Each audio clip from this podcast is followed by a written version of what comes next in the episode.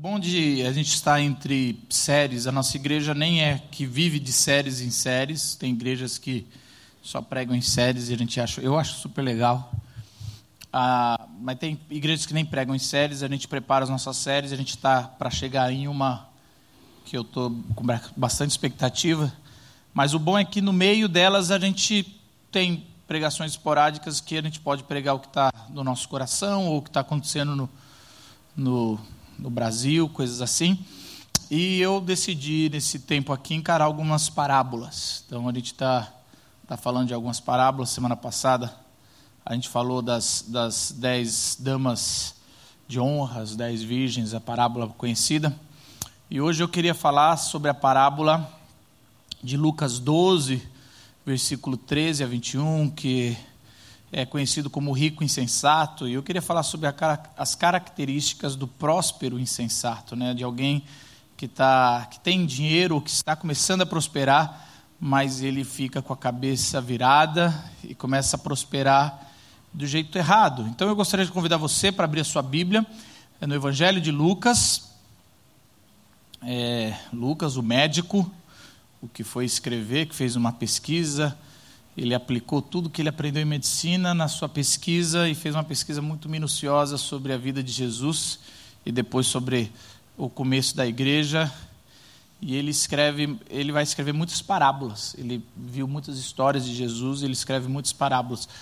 Geralmente a gente fala o seguinte, mas o texto que que leu aqui não era o que você ia pregar? Não. O texto que a gente leu aqui é o é o que vem depois da parábola. Então a gente já deu spoiler o final, você já sabe o final, é o que Jesus fala, e agora a gente vai voltar e explicar por que, que Jesus fala essas palavras sobre tão bonitas, né, sobre não se preocupem com o que vestir, com o que comer.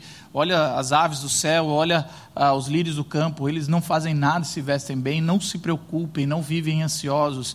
É, busquem primeiro o reino de Deus. Aí, mas antes disso vem uma parábola e vem um acontecimento muito forte, e é disso que a gente queria.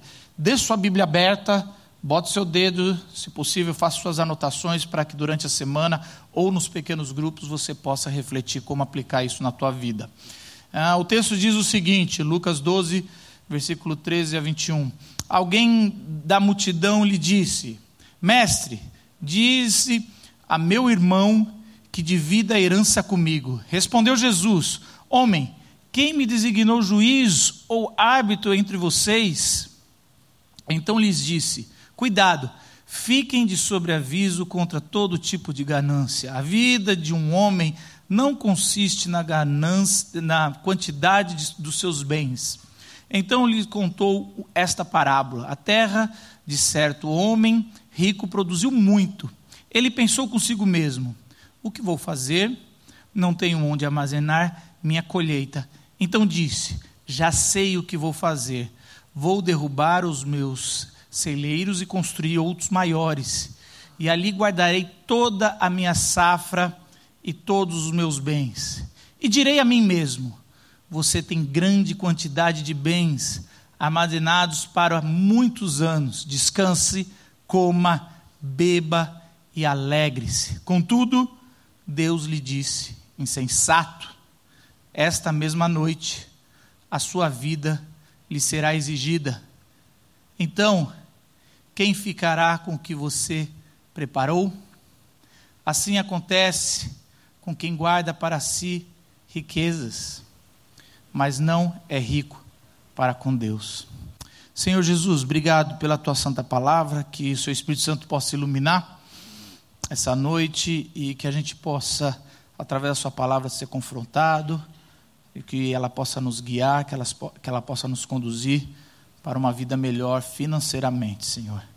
E uma vida melhor no nosso trabalho e na nossa vocação. Em nome de Jesus. Amém. Essa semana, por que, que esse texto veio na minha cabeça? Foi porque eu estava no, no momento de lazer, num dos meus momentos de lazer, liguei a Netflix e minha esposa recomendou é, um documentário em três episódios da, da vida do Bill Gates. E era de dentro da cabeça, de dentro do cérebro de Bill Gates. E eu vou dar todos os spoilers possíveis, então não sei se vocês vão assistir ou não, mas agora já era, eu sou assim, eu vou rápido, antes de vocês. E é, é, documentário, tá, gente? Então, spoilers de documentário é, é, não, é, não é crime. E assim, a gente, e eu estava lá nesse. E eu fiquei pensando, primeiro quando a minha esposa falou, Marcos, cara, saiu o documentário do Bill Gates, eu pensei, que isso? Eu sou da geração Steve Jobs. A gente ama o Steve Jobs. Bill Gates, a gente não gosta do Bill Gates. O Windows nunca funcionou.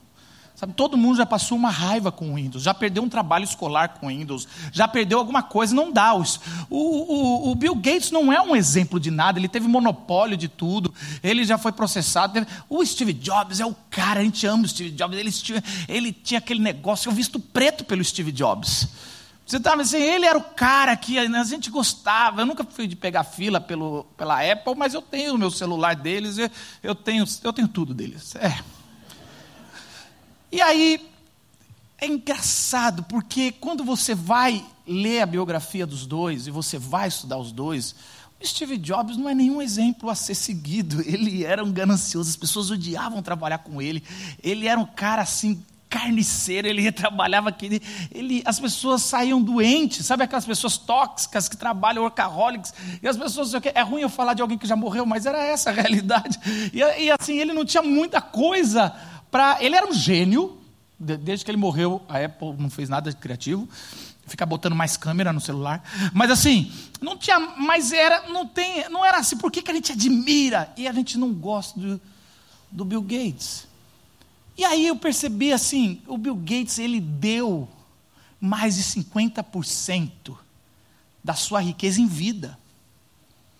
Ele, antes de chegar aos 30 anos, ele já, ele, pessoal, já tinha 90 bilhões de dólares na sua conta pessoal. Bilhões de dólares. Isso é mais do que PIB de quase todos os países do mundo. E aí, ele, ele deu. E aí, talvez você está pensando o que eu sempre pensei a minha vida toda. Ah, Marcos, se eu tivesse, se eu fosse um bilionário, até eu dava muito. Ele deu 50 bi. Por três causas, que a gente conversa mais para frente. Mas 50 bi. Aí eu fiquei assim, ah, eu também dava. Mas eu, eu fui ver o, o documentário e aquilo foi. Esses documentários são muito bem feitos, eles vão fazendo, eu comecei a me, me envolver, são três causas apaixonantes. Eu fiquei, caramba, será que ele conseguiu? E a gente vai se envolvendo ali. E aí eles fazem de um jeito que ele vira o super-homem, a gente você tem que distinguir isso, o cara é um cara normal. Mas você vai assim, daqui a pouco você fala, eu não sei. Eu não sei se eu dividiria. Será? Será mesmo que se só se você, se você tivesse mais de um bilhão, você dividiria mais de 50% que você tem para os outros, para pessoas que você não conhece, por causas sociais? Essa é uma pergunta muito legítima que, que veio no meu coração tão forte que eu fui no, atrás, do, quando eu estava assim, vou pregar uma parábola. Essa parábola, Jesus falou assim: o, o empreendedor insensato, e eu li meu nome, Marcos Insensato. Eu falei: não, Devia ser o Bill Gates, mas eu vi que o Bill Gates estava tranquilo quando li essa parábola e eu não, hoje. E aí, essa parábola ela fala de duas, duas situações. Antes da gente entrar na parábola, que eu acho que é riquíssima, eu acho que hoje eu vou sacudir a, a vida de algumas pessoas aqui. Eu não, a palavra de Deus, eu espero e estou orando por isso. Mas hoje de manhã eu estava pregando, no final tinha gente chorando, eu falei, vai, vai dar pau aqui, alguém traz uma água. E aí eu estava assim, mas a gente tem que pensar um pouco na situação que, que veio antes, que eu achei que foi interessante. A, a parábola mostra, antes de, de Jesus contar, ele está falando duas situações interessantes. Jesus está contando, falando para tomar cuidado com o fermento dos fariseus, o pecado, a religiosidade, falando aonde você vai investir a sua vida. Se você puxar um pouquinho, é sempre bom olhar o contexto antes, o que está acontecendo antes para que Jesus vai aplicar a parábola. Aliás, a parábola tem aplicação no seu contexto literário. E aí acontece que um cara, na hora que Jesus está falando, fala assim: Jesus, deixa eu falar um negócio. Está vendo meu irmão aqui? Ele está bonitão, bonitinho te ouvindo aqui, mas fala para ele, obrigado, querido, você, você, já sabe, você leu o pensamento, a, palavra não chegou à boca, você já sabe da água que, que eu preciso. É, eu comi pipoca hoje tentando ver se o Palmeiras perdia, mas não perdeu, e assim, não, isso é outra coisa. É, e aí, e aí eu estava assim, eu até me perdi por causa do Palmeiras, Palmeiras me faz até isso. Mas assim, eu estava, ah, ele estava assim, eu estou aqui com, com o, eu estava aqui com esse meu irmão aqui, e é o seguinte, fala para ele, me dá, me dá uma parte da herança, porque ele, ele não está querendo cumprir a lei. E Jesus dá um corte que é interessante, Jesus faz isso várias vezes, quem que me, me, me, me, elegeu juiz entre vocês? Agora eu sou árbitro, juiz entre vocês, por que, que você está pedindo isso para mim? Só que quando você vai ter, ler o contexto, esse cara está ele está fazendo uma coisa certa. Ele está ele tá exigindo a lei mosaica sobre herança. Geralmente o, o primogênito recebe a maior parte, mas existe uma pequena parte que se dá para os outros, para a mãe ou para os, os demais. Provavelmente esse cara está pegando tudo. Então ele estava assim, exigindo uma parte que era dele, indo para o mestre da lei. E é interessante isso, como Deus ou Jesus dá os princípios, mas ele não quer infantilizar ninguém. Ele fala assim: vocês se resolvam, eu só vou ensinar para vocês o princípio, mas para de querer que eu resolva as coisas. É interessante como a gente quer ser infantil. Esses dias a gente tem que tomar uma decisão lá em casa e eu fui fazer aquelas orações mais infantis do mundo, que é assim: Senhor, se for da tua vontade, abre essa porta. Se não for, fecha. Que isso? Como assim? Deus já falou os princípios, eu que tenho que resolver se eu vou ou não vou, se eu vou mudar de casa ou não vou, se eu vou aceitar o trabalho ou não vou, se eu vou namorar essa pessoa ou não vou. Não para de ficar falando assim. Eu lembro de um, um missionário que eu fui para Natal com ele, e eu fui assim, eu, eu tive um convite para Natal e eu sempre gosto de companhia, eu sou viciado em companhia, e eu sempre falo assim: quer me levar para pregar, eu tenho que levar o, o, o, o discípulo. Aí eu liguei para esse cara, falei, vamos para Natal, e a gente foi para Natal, e como todo seminarista que ele era, ele ficou mais tempo, é folgado. E aí eu voltei, para trabalhar, e ele ficou, ai, vou ficar nesse hotel. Ele até reclamou: Nossa, pastor, você foi embora, eles me botaram no porão. Eu falei: É lógico, mano, você cheirou cavalo morto, como diria minha avó. Você, você tem que ir embora, convite é só para o fim de semana. Mas ele ficou uns dois dias mais, ele falou: Pastor, eu, tenho que tomar as decisões na minha vida, e eu vou ficar aqui nessa praia aqui, eu acho que é o lugar melhor para tomar as decisões. Eu falei: Também acho. Legal, fica aí. Ele adiou a passagem, pagou a passagem lá e ele ficou dois dias a mais em Natal. Até eu queria, mano, tomar essas decisões. Aí diz ele, ele me contando depois. Você não sabe o que aconteceu? Aconteceu um negócio impressionante. Eu estava deitado na praia e eu estava precisando tomar essa decisão. E era uma decisão importante da vida. E ele olhou assim, uma concha. Ele falou: Senhor, já sei. Se o Senhor quer que eu faça isso, ele falou a decisão que ele precisava tomar, que a próxima cinco ondas leve essa concha de volta para o mar. Se as próximas cinco ondas que vier levar essa concha de volta para o mar, quer dizer que eu vou levantar daqui e saberei que é para eu fazer isso. Se as próximas cinco ondas não levar, é que eu não devo fazer isso. Diz que ele abriu o olho e veio uma onda, não pegou. E ele me contando, eu falei, caramba, e aí?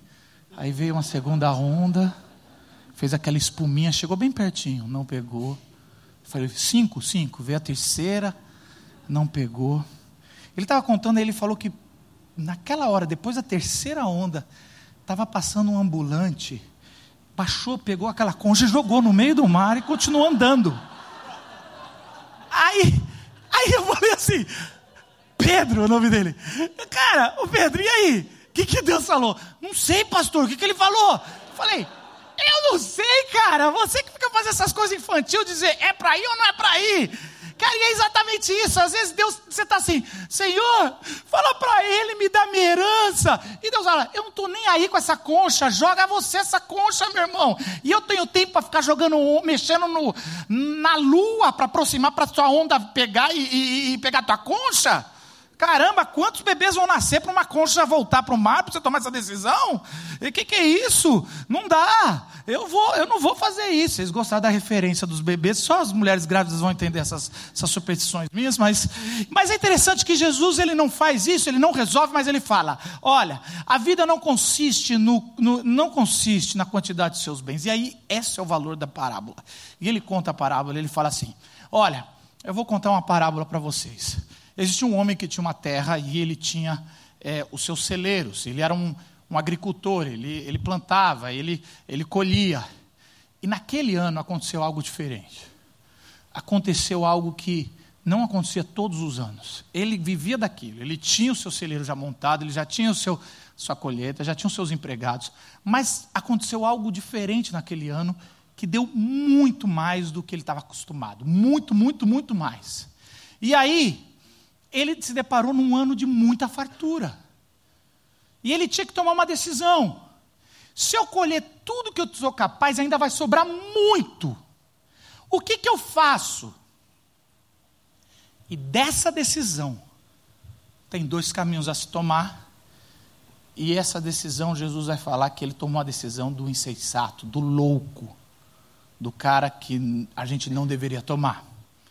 E é exatamente sobre isso, sobre o, o, o próspero insensato, que a gente tem que aprender algumas lições. A primeira que eu acredito é, é isso. Ele fala exatamente isso. O insensato, e talvez, e você não precisa ter dinheiro, você só precisa estar começando a trabalhar. Mas o insensato da parábola, ele não reconhece a graça de Deus em sua riqueza. Por quê? Olha que interessante. Então lhe contou essa parábola: a terra de certo homem rico produziu muito. Ele pensou consigo mesmo: o que vou fazer? Não tenho onde armazenar minha colheita. Olha, a gente sempre que vai interpretar uma parábola, ou qualquer coisa bíblica, ou qualquer coisa, a gente tem que perguntar o que o primeiro ouvinte, ou para quem foi destinado esse texto, entendeu. Os primeiros ouvintes de Jesus entendiam muito de colheita. Era disso que eles viviam o tempo todo. É que nem o paulista com trânsito. A gente entende de trânsito, entendeu?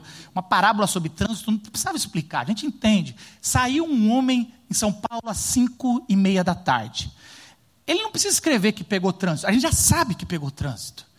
Entendeu? Só que daqui a dois mil anos ninguém vai entender isso.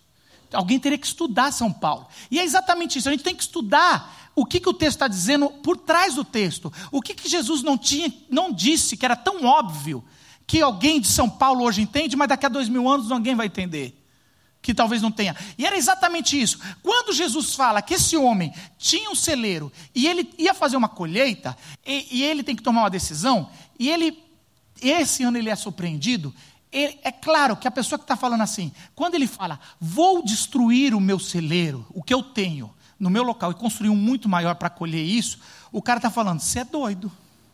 Você não baseia os seus negócios num, num ano de fartura. Você não baseia a sua vida num ano que você ganhou dinheiro. Você faz uma média dos últimos 10 anos, dos últimos 5 anos. Você não faz, a, você não baseia a sua vida no ano que você foi melhor. Porque você vai se dar mal no outro. Você não tem, não existe isso. É, é exatamente isso. Se você esse ano deu bem, faça outra coisa, mas não, não pense que vai, o outro próximo ano vai voltar a ser o que sempre foi. Entenda que esse ano foi um soprar de Deus de graça. Foi algo diferente que Deus quer algo de você. Então, quando o primeiro ouvinte está ouvindo isso, ele está falando: esse cara, opa, esse cara, ele é ganancioso, hein? Esse cara realmente acha que, que agora vai ser toda a colheita desse jeito. Ele tá, ele pirou, ele se iludiu com essa grande colheita. E é exatamente isso que eu acho que a parábola começa a falar no nosso coração.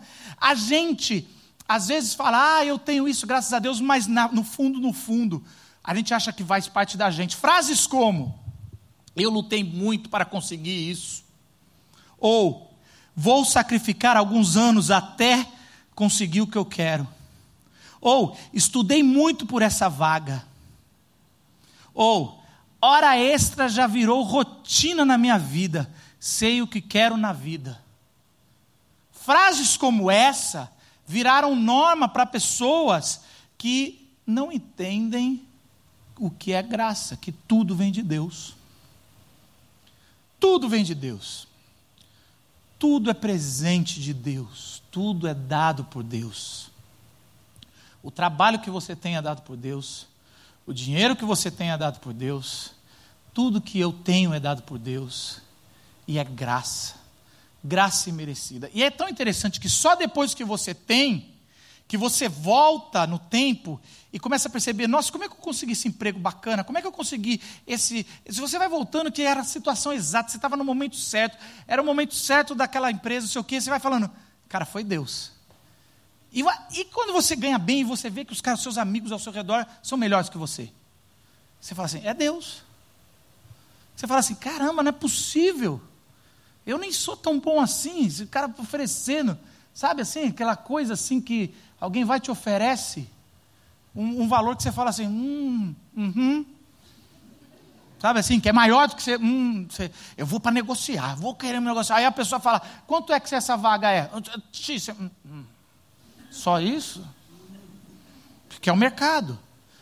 O nosso mercado ele não é pra, nunca fala para a gente ser grato. Já percebeu que é proibido falar que você está satisfeito com o seu salário? Eu vivo bem, ganho bem? É, é um pecado capital? se você falar isso para seus amigos, gente, eu sou muito satisfeito com o meu trabalho, com o meu salário. Como assim? Você tem que reclamar. Já pensou se chegar para o seu patrão, eu estou tão feliz com o meu trabalho, com o meu salário? Você já pensou em fazer isso? Eu estou feliz com o meu salário. Não quer dizer que se eu não tiver que trabalhar mais ou mudar de cargo, você não vai ter que me pagar mais. Mas eu estou feliz. é, é, é impressionante, porque a gente precisa fazer isso, porque senão a gente vai caindo nesse, nesse, nessa falácia e a gente vai percebendo na prática que, que a gente, na verdade, é escravo e a gente não acha que é de graça. Por, por isso que quando as pessoas falam que o dízimo é você devolver 10% do que já é de Deus e Ele te deu, a gente fala isso na prática, mas não vive. E é interessante, porque às vezes a gente fala assim, mas como assim eu vou devolver para Deus? Não, é tudo de Deus. E às vezes, como a gente se compromete em devolver para Deus 10%, a gente fica assim, 10% do, do bruto ou do líquido? Já percebeu? Já, já teve essa pergunta? Se, se você é que nem um religioso, você já fez. E eu ficar assim, se for do bruto, na aposentadoria eu não preciso dar. Não é? Se, se você fez essa conta, Deus não está mais nem aí. Deus não está mais, não tá mais naí. Você vai fazendo essa conta. Se é do bruto. E é, é tão ridículo, porque Deus está dando tudo. Olha que interessante. Esses dias aí, a gente combinou lá. Meu filho estava ganhando muita coisa, né? Para buscar na escola, como se escola fosse um presente da vida. Então a gente combinou que só sexta-feira ele ganha presente. Surpresinha chama. Então, eu parei o carro, ele entra. Tem surpresinha? Tem. Às vezes eu não comprei. Então a gente para no, no, na banca.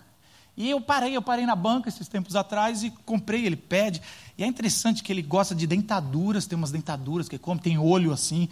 Eu não sei quem projeta esses doces para crianças, isso tem problemas, mas aí ele gosta desses negócios e ele tem assim, era um saquinho cheio de dentadurinhas doces. E aí eu, eu falei assim, ele abriu, ele começou a comer, e aí eu já estava no carro, falei, filho, me dá uma. Aí ele, não. Ô filho, eu que te dei. Ele é, eu sei, mas é meu. Você me deu e agora é meu. Falei, é verdade, mas me dá uma, filho. Tem um montão aí, me dá uma. Aí ele, não, não, não vou dar não. Falei, ô filho, tem que dividir. Papai ensinou a dividir. Dá, filho. E ele não deu. E a minha vontade é, moleque, eu não vou te dar mais. A minha vontade é abaixar no nível dele e falar: não vou te dar mais nenhum, foi eu que te dei. Ou minha vontade é pegar, estava esse cartão de crédito? Eu vou comprar três, não vou te dar nenhum. Eu queria fazer isso. E eu não ganhei nenhum. Eu acho que quando a gente fica com esse mimimi, vou devolver 10, vou não sei o quê, ali que Eu acho que é isso que a gente está fazendo com Deus. Eu, não, não, é meu. Eu não sei se isso aqui vai dar para o mês. Eu não sei como é que eu estou. Está meio apertado hoje esse mês. Eu não sei, agora eu estou namorando, agora eu preciso. Oh, não sei o quê, Deus. E aí fica que nem uma criança falando com Deus. E assim, sério mesmo? Quase assim. E é quase que nem Deus falando, eu falando com meu filho, é Deus falando com a gente. Eu nem preciso disso, mas me dá um. Não. E, e, e é interessante que eu estava lá no Bill Gates, e eu vou, vou ir voltar para o Bill Gates. E eu, eu, vou encerrar apelo com o Bill Gates, vocês vão ver. E é interessante que o Bill Gates ele foi, e tem um cara da Bolsa de Valores lá do Touro, lá de Nova York. Eu, eu, Buffer, eu acho que é isso, vocês vão saber, é o Buffer, é o cara mais rico do mundo. E Bolsa de Valores, aí não tem como salvar a alma desse cara, esse cara vai para o inferno. Mas assim, aí, brincadeira, desculpa, eu sei que tem um montão de Bolsa de Valores, o presbítero já fez assim, não, não, não zoa isso não.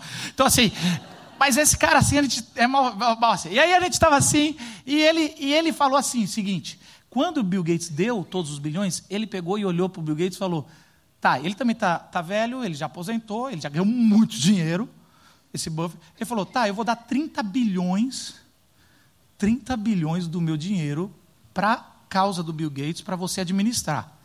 E o Bill Gates falou, ah, eu gosto de eu administrar o meu dinheiro, o seu eu já fico mais preocupado. Que é interessante que quando a gente é generoso, a gente leva a gente junto. A gente abre porta para quem nunca foi. Você está do lado de gente muito generosa. Você, eu não sei se vocês sabem, a gente teve o nosso recado, mas a nossa igreja é uma das maiores arrecada, a, a, é, igrejas que arrecada por cabeça do nosso presbitério. Talvez não seja legal eu dizer isso num, num culto que eu dei um recado para a gente ser. Mas você precisa saber que quem está dando, está dando de muita generosidade. E a gente passou, e é interessante, não é para ter orgulho, mas também pode ter, igrejas em Alphaville e tudo, e a gente é uma igreja generosa que, que é muito por cabeça, está tá lá em cima. E, mas como isso? Porque é assim, um dá e as outras pessoas vão atrás. Esse cara deu, porque falou: ah, se ele pode fazer isso em vida, eu também quero fazer. E é exatamente isso. Esse cara ele não reconhecia. E aí a gente cai no segundo, que eu acho que é interessante. Ele só, ele só, se, ele só enxerga a si mesmo na divisão dos bens. Olha que interessante o versículo. Então disse: Já sei o que vou fazer. Teve um, uma ideia. Vou derrubar os meus celeiros e construir outros maiores. E ali guardarei toda a minha safra e todos os meus bens. E direi a mim mesmo, eu adoro essa frase. É muito, é, é sabe assim, ele está conversando com ele mesmo. E vou dizer para mim mesmo: Oi, oi, que celeiro grandão. Ah, é mesmo. Cara, ele, olha só que doideira. Ele está num papo com ele mesmo, que está assim, ele está conversando com ele mesmo. E aí, eu sou um cara que converso comigo mesmo, então eu me preocupei e fui atrás disso doidos, eu procurei no Google, pessoas que conversam com si mesmas, é doideira? E aí eu descobri um livro que chama Aprenda Melhor, que é do Ulrich Boser, que é sobre pessoas que conversam consigo mesmo. E ele vai se classificar sobre conversar consigo mesmo, que existe classe, o lado bom e o lado ruim. O lado bom é quando você conversa consigo mesmo como um processo de aprendizado. Isso, isso, eu faço direto. Como assim? Você falou uma bobeira, daí eu saio de uma reunião e eu falo muitas bobeiras, porque eu falo muito. Aí eu saio daquela reunião e falo, Marcos, você não devia ter falado isso. Caramba, Marcos, quando você vai aprender a ficar quieto, ouvir, ser o último a falar? Isso é ótimo. Se você faz isso e às vezes te dá uma bronca, isso é bom. Isso é bom, falar consigo mesmo.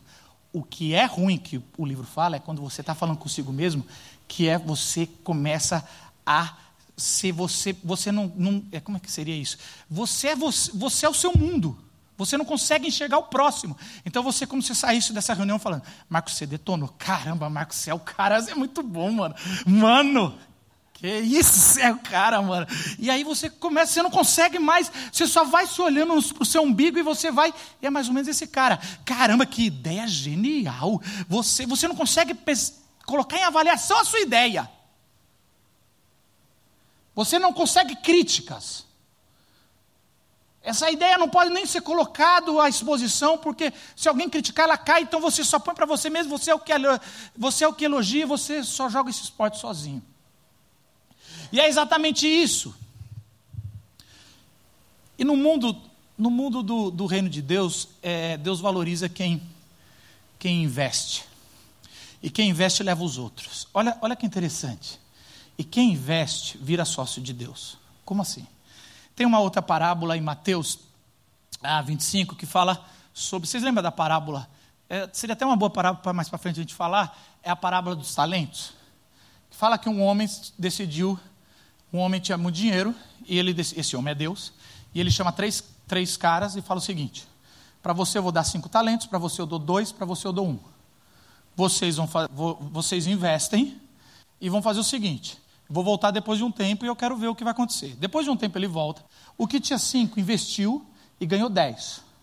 O que tinha dois investiu ganhou mais dois.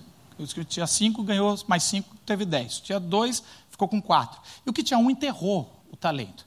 E ao longo da história, aliás, tudo que é, Brian McLaren fala que tudo que tem a ver com dinheiro, a gente costuma domesticar porque a gente evangélico não gosta das palavras de Jesus sobre dinheiro porque o protestantismo é muito capitalista para o evangelho.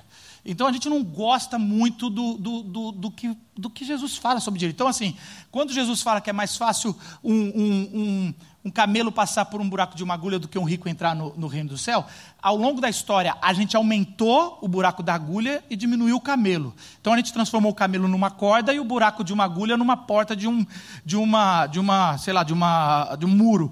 Isso nunca existiu na história, mas a gente fez isso. E a mesma coisa aqui. Quando a gente lê essa parábola do talento, a gente costuma pensar: ah, talentos são meus dons, são os que eu faço. Nunca foi isso. A primeira interpretação é dinheiro. Talento era a moeda da época. Então Jesus está falando sobre investimento, dinheiro. dinheiro. Essa é a interpretação primária. Ele está falando que Deus dá dinheiro para alguns e quem investe bem, no final ele vai falar: servo bom e fiel, foi fiel no pouco, no muito te colocarei, vem virar meu sócio.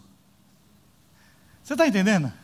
Olha que louco. Se o meu filho entendesse que sou eu que estou pagando aquele doce. Você está entendendo? Se meu filho, o dia que meu filho entender que sou eu que estou dando aquele doce, meu filho não daria um doce. Meu filho daria metade do saco. Porque quando acabasse o saco, ele falaria: pai, acabou o saco mais rápido porque eu dei muito. É verdade, filho, vamos lá comprar mais. Você, você gastou tudo comigo, filho. Então eu tenho que gastar tudo com você. Só que eu tirava o cartão e ele fala: Esse cartão dá para comprar quantos saquinhos? Filho, dá para comprar muitos saquinhos desses. Você está entendendo? A mente desse faz assim, ó, pum. Você vira sócio. Enquanto você está preocupado com seus dois talentinhos, o dono da terra tem todos os talentos.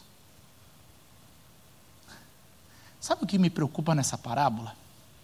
Eu sou um cara que adoro ler livro de, de empreendedorismo, eu sou desses caras meusucesso.com, eu ouço podcast, eu sou todos esses caras, sabe? Eu sou igual você, talvez. Sou desses caras, quero ter um empreendimento e ficar bilionário. Eu também quero. Não quero depender da igreja. O dia que os presbíteros enchem meu saco, fala, eu não preciso. Meu marido tem dois empregos. Eu quero só falar isso. Eu tenho uma startup. Eu também quero, mas essa parábola, ela ensina exatamente o contrário de tudo que eu aprendi em empreendedorismo. E eu entrei em crise. Porque tudo que eu aprendi em empreendedorismo é, antes de ganhar dinheiro, reinvista tudo que você tem no projeto. Essa parábola, ela tem muito a ver. Olha, ganhou muito, não usa.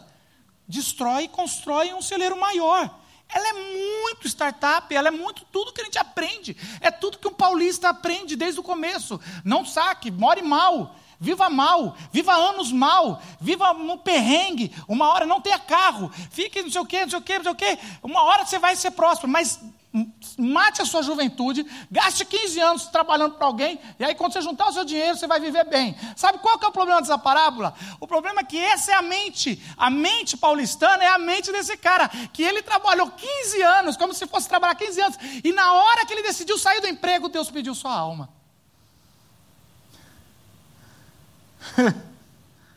É muito triste. É quase, quase como você ganhou na loteria, e no dia que você ganhou na loteria, Deus falou: louco, essa noite vou pedir tua alma. Não, espera eu gastar. Não. Não, eu vou, Senhor, eu vou gastar 20 anos da minha vida, eu não gosto de fazer isso, eu não tenho dom para fazer isso, mas eu quero só juntar esse dinheiro, e aí eu vou fazer o que está no meu coração. E depois de 20 anos, você falou, é hoje que eu vou pedir, vou jogar na cara desse chefe, eu vou pegar meu dinheiro, vou viver o reino de Deus. E aí o que Jesus está falando? Cara, essa noite vão pedir tua alma e o que você viveu. Cara, é muito triste, vocês não, vocês não acham triste? Porque é triste esse negócio, esse negócio de ganhar dinheiro, esse negócio da loteria é incrível, cara, é incrível. Eu estava ouvindo um, uma, um podcast que os caras os cara falando que, sobre ganhar na loteria. E aí eles falaram que ganhar 20 milhões não é bom. Porque o tanto dos seus familiares que vão encher o seu saco, 20 milhões é melhor não ganhar. Eles chegaram à conclusão que é melhor não ganhar 20 milhões. Eu falei, sério? Essa era a conclusão final. Se é para ser 20 milhões, nem vem com esse dinheirinho. Eu falei, ô oh, louco. Eu lembro uma vez que acumulou, eu lembro que acumulou muito tempo atrás. E eu estava com meus dois melhores amigos. Dois melhores. Hoje, hoje um, um trabalha com hamburgueria e, e outro é, é, pastor. E eu estava com meus dois melhores amigos e acumulou. E eu nunca apostei na loteria. E eu sempre quis ganhar, porque se eu ganhar sem apostar é de Deus. Aí não tem como, cara. Aí, aí não tem como. Eu vou lá e pego mesmo. É igual, igual os assessores do PT. Foram, duvido que eles também apostaram. Ganharam eu também. E aí vai. Mas assim, e aí eu estava lá, eu estava com eles assim e acumulou, era 60 milhões. E a gente, não faça isso com seus amigos. Deu a bobeira da gente falar o que a gente faria com o dinheiro e o que a gente faria com o outro. E eu lembro direitinho de um dos meus amigos falar: se eu ganhar 60 milhões, eu vou dar um carro usado para vocês dois. Aí, aí meu outro amigo falou: eu não quero um carro usado. Guarda esse carro usado, não quero nada. E eles começaram a brigar. Gente nem tinha ganhado ainda os 60 milhões. E ele, eu não quero esse carro usado, sei o quê. E era interessante, eu falei, caramba, aonde um carro usado ficou tão ruim assim? Pô, se alguém chegar hoje você falar, tem um carro aqui legal, é, é, é, um Honda Civic, mas é usado, mas você quer? Lógico, daí tá legal, tá funcionando, tá bem. Mas da onde virou uma coisa tão ruim? Porque você começa a não enxergar isso, você começa a enxergar o monte, você parou. Você vê o celeiro muito maior. Para que um celeiro cheio se eu posso ter dois celeiros cheios? É onde é a base de Aonde é o limite para você, para você viver o que você tem que viver? Qual que é o limite? Você já pensou? É tão interessante isso. Qual que é o seu limite? Quanto você quer ganhar? Porque, voltando no Bill Gates, quando eu fui, fiquei vendo o, o documentário, tem três, tem três, é, três causas que ele faz. Eu vou contar essa causa e eu já vou encerrando. Mas é a primeira causa é, são três episódios. A primeira causa é ele vê saneamento básico nos países do terceiro mundo, o tanto que pessoas morrem e o tanto que é caro, porque político não investe. No Brasil ninguém investe. Eu não sei no Brasil, eu não, eu não lembro agora, mas é assim, coisa de 80% não tem, não tem esgoto. Não tem, não, no Brasil. Imagine em lugares ainda que deve ser pior. Não tem. E aí o que ele fez? Ele fez aquela coisa, ele, fez um, um, concurso, coisa que a americana adora. Dos, dos melhores, ele ia dar muito dinheiro para quem desenvolvesse um, uma privada que ao fazer as fezes, a fezes queimava lá dentro e, e acabava ali. Ali já vi, não saía dali, porque não dava para sair, tinha que ser ali. E depois de alguns anos, ele conseguiu. O problema é que essa privada custa 50 mil dólares. Então ele pôs, mas não dá. Então ele queria fazer em escala para acabar para 500. É interessante que quando ele foi fazer isso, ele trouxe um, um africano de terceiro mundo e, e que perdeu muitos irmãos com doenças, que falta ensinamento básico. E, e esse, esse engenheiro, ele pôde trabalhar com Bill Gates, ele pôde desenvolver a vida dele para resolver coisas que ele queria a vida dele. E, e, era incrível como esse cara estava feliz para trabalhar com o Bill Gates, né? E aí ele ele estava lá trabalhando e até hoje eles não conseguiram uma empresa que decidisse baixar esse esse vaso, porque era só fazer em grandes escalas, dava para a tecnologia diminuir.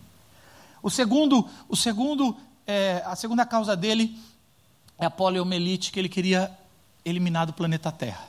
Ele conseguiu tirar. Os pesquisadores pediram 200 milhões de dólares. Ele falou: eu vou dar 400. Vocês pediram 200, eu vou dar o dobro. Já pensou se é um, você é pesquisador? Já pensou você pede, o cara fala, vou te dar o dobro. Vamos ganhar disso aí. Vamos tirar isso da face da terra. E aí ele, ele, ele dá isso e ele começa a fazer, e, e só fica na, na Nigéria, se eu não me engano, o único lugar ainda que tinha muito. E aí o mapa era muito antigo, de 1940. Ele tem que fazer um negócio com satélites para conseguir fazer um mapa novo da, de um país. Ele refaz o mapa de um país todo Olha só, o cara tem que repensar, é um problema atrás do outro. Ele consegue fazer a vacina, ele consegue todo mundo, e o que acontece? Os líderes da, daquele país começam a, a, falar: não deixe eles entrarem, porque isso é, um, é, é uma, uma, uma ação do, do, do, do, Ocidente querendo, querendo esterilizar todos as, os nossos homens e mulheres, para que não vai, espalhou isso e ele não conseguiu entrar. E aí ele tem que fazer uma política para conseguir entrar. E aí os terroristas começaram a explodir as pessoas que iam nas casas para vacinar. Ele não conseguiu eliminar. O terceiro era sobre, sobre energia nuclear. E ele é tão cri-cri que ele, quando ele vai, ele vai lendo o livro, livro, ele falou: o único jeito da gente ter energia para o futuro é energia nuclear. Não adianta, solar, depois que vier um tufão ou alguma coisa, não vai dar energia nuclear.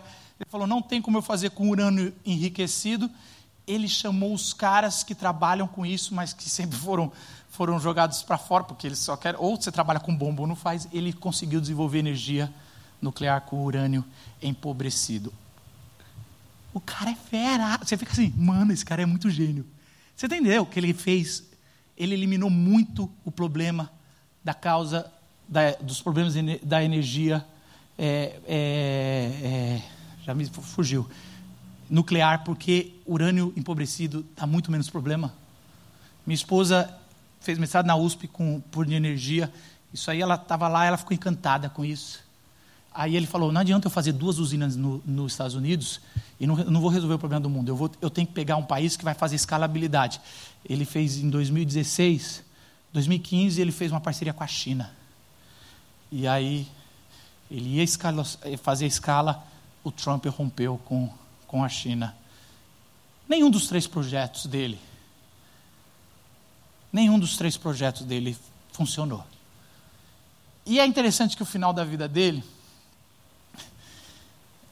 eles começam a perguntar: é, Bill Gates, você decidiu doar tanto dinheiro em nenhum dos três projetos que você está gastando a sua vida funcionaram. Você chamou tanta gente boa para trabalhar com você e nenhum dos três projetos foi para frente. E era interessante ver a frustração dele. E, e aí isso cai no, no, quarto ponto. Esse, esse rico insensato, ele não conseguia ver que ele poderia melhorar o mundo. Ele não achava, ele só queria uma coisa, ele só queria comer, beber, descansar e se alegrar. E não tem nenhum problema em comer, beber, descansar e se alegrar. Isso é legítimo. O problema é se você só vive para isso. Se você ganhasse na loteria hoje, e a sua resposta foi: Eu nunca mais vou fazer o que eu faço, e nunca mais eu vou. vou... Então talvez você é o rico insensato, está esperando um dia, talvez esse dia que você for sair, talvez Deus te peça sua alma louca, louco. Ou talvez você é uma pessoa que tem, mas espera um investidor anjo, sabe? Sabe aquele investidor anjo? Aquele cara que vai chegar e vai falar: Você é uma pessoa legal, que é o Bill, que é o Bill Gates. Olha que esse cara, esse engenheiro lá na África, ele chegou o Bill Gates, um, homem, um dos homens mais ricos do mundo, falou: Vem que eu quero que você que você faça o que você gosta de fazer na vida e eu vou botar todo o dinheiro que eu tenho para você fazer. Ou os pesquisadores de Paulo Eumelite falou: quanto vocês precisam? 200, eu vou dar 400, eu vou dar tudo que vocês quiserem, vamos erradicar. Cara, é tudo que eu queria. Eu sempre pensei, eu quero fazer isso, eu quero, eu quero evangelizar São Paulo. E aí eu ficava assim, quanto eu preciso? Quanto, quanto custa um, um teatro bom em São Paulo? Ah, teatro bom em São Paulo por ano é 70 mil reais. Se eu tivesse, é que eu nunca fui bom de matemática. Se eu soubesse disso, eu nunca teria começado a local. Eu não tenho 70 mil reais. Se eu tiver 70 mil, eu pego para mim. Porque eu sou muito pecador. Não sou pouco. É muito caro. Ficar alugando teatro para ficar, ficar dialogando com a sociedade. Seis anos dialogando com a sociedade. Chamando gente. Conversando. Mas sabe o que é mais legal? É que o investidor anjo já chegou. Cara, a gente tem a gente tem o dono do. A gente está do, tá do seu lado. Olha para o seu lado agora. Você não vai ter que falar, olha, fala que ama. Não tem. Essa, esse não é o tipo dessa igreja. Aqui não é esse tipo de igreja. Mas provavelmente do seu lado está sentado um bilionário. Olha agora, com outros olhos. Olha, olha, olha, olha. Sabe qual é o problema? Está sentada. Tem, tem alguns aqui falando, eu recebo, Senhor, eu recebo. Eu sabia que esse culto ia ser diferente. Não, não é. Não estou dando profecia aqui, não tem. Mas sabe qual é o problema? E aí eu quero encerrar. O problema é que a vida toda nós buscamos ser o bilionário que vai realizar os nossos sonhos. Mas o que Deus está falando é o seguinte: você não precisa ser o bilionário você só precisa ter o bilionário sentado do seu lado e acreditando em você. Você não precisa ser o bilionário, você só precisa ser o, o engenheiro que estava lá na África, ou o pesquisador que o Bill Gates olhou. Aí você fala, mas Marcos, essa pessoa aqui do meu lado não é bilionário. Não estou falando dela, estou falando de Jesus que está sentado do seu lado. O Cristo é dono do ouro e da prata. E ele está falando: olha, olha o texto que ela leu. Olha, olha as aves do céu. Elas não fizeram nada, nunca faltou nada. Elas têm tudo, quanto mais vocês. Olha, os lírios do campo, o Bill Gates não pode se vestir igual eles. O homem mais rico do mundo não pode se vestir igual eles.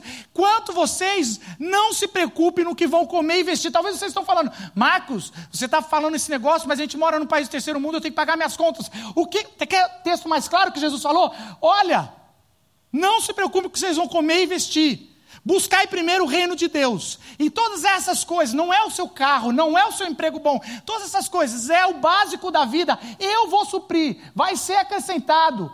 Junte tesouro no céu, porque na terra eu vou te dar. Eu sou o verdadeiro Bill Gates, que estou na causa e não dividi apenas 50%. Eu não dei tudo em vida. Bill Gates deu tudo em vida. Eu dei tudo em morte e morte de cruz. Então não tente gastar sua vida sendo bilionário. Tente apenas falar: Senhor, eu estou na causa. O Senhor que é o bilionário, invista em mim. E ele falou: Eu já investi. Para de se preocupar. E como eu gosto das parábolas, eu refiz a parábola. É quase uma heresia, não conta para os outros meus amigos presbiterianos, porque pode dar problema. Mas eu fiquei pensando, essa parábola ela podia ser contada diferente se a gente olhar para Jesus. E eu reescrevi a parábola do rico Jesus, o rico generoso, ou rico sensato. E é mais ou menos assim. A terra de um rico chamado Jesus produziu muito. Ele pensou consigo mesmo: o que vou fazer? Isso tudo é muito só para mim. Então disse: já sei o que vou fazer Vou sair da minha terra e vou para os lugares longínquos, atrás de todos os que não têm terras para produzir, e não só eles, mas também os ricos insensatos que se arrependeram. Darei minha vida por eles, mas antes direi a eles: tenho grande quantidade de bens armazenados para muitos anos. Venho descansar, comer, beber e se alegrar. Contudo, eu lhes digo: busquem, pois, o reino de Deus, e essas coisas lhes serão acrescentadas. Assim acontece com quem guarda as palavras de Jesus e as obedece. Você tem um investidor anjo na tua vida. O nome dele é Jesus. O que você está gastando a sua vida? Não gaste sua vida em outra coisa a não ser no reino de Deus. Os seus sonhos, o que você tem no teu coração, o que você está preocupado, o que você tem acumulado, um dia vão pedir a tua alma. E o dia que pedirem a tua alma, que seja o melhor dia da tua vida, que você possa falar igual Paulo, para mim, viver é Cristo, morrer é lucro. E não, esse cara não tinha para quem passar. Ele nem sequer produziu família. Ele tinha que conversar com ele mesmo, porque ele não tinha para quem passar. Lembra como começou a parábola? Dois irmãos brigando por herança. Ele não investiu nas pessoas que estavam ao seu redor. Louco, louco, essa noite pedirão a sua alma. Baixe sua cabeça. Senhor Jesus, eu sei que tem gente aqui que precisa tomar decisões muito sérias. Tem gente que precisa parar de brincar de evangelho, Senhor. Precisa entender a parábola da, da pérola. Que o reino de Deus é como uma pérola que ao achar você vende tudo e abraça aquela pérola como algo mais precioso que se tem, Senhor. Senhor, que eu possa viver essa, essa, essa parábola, Senhor.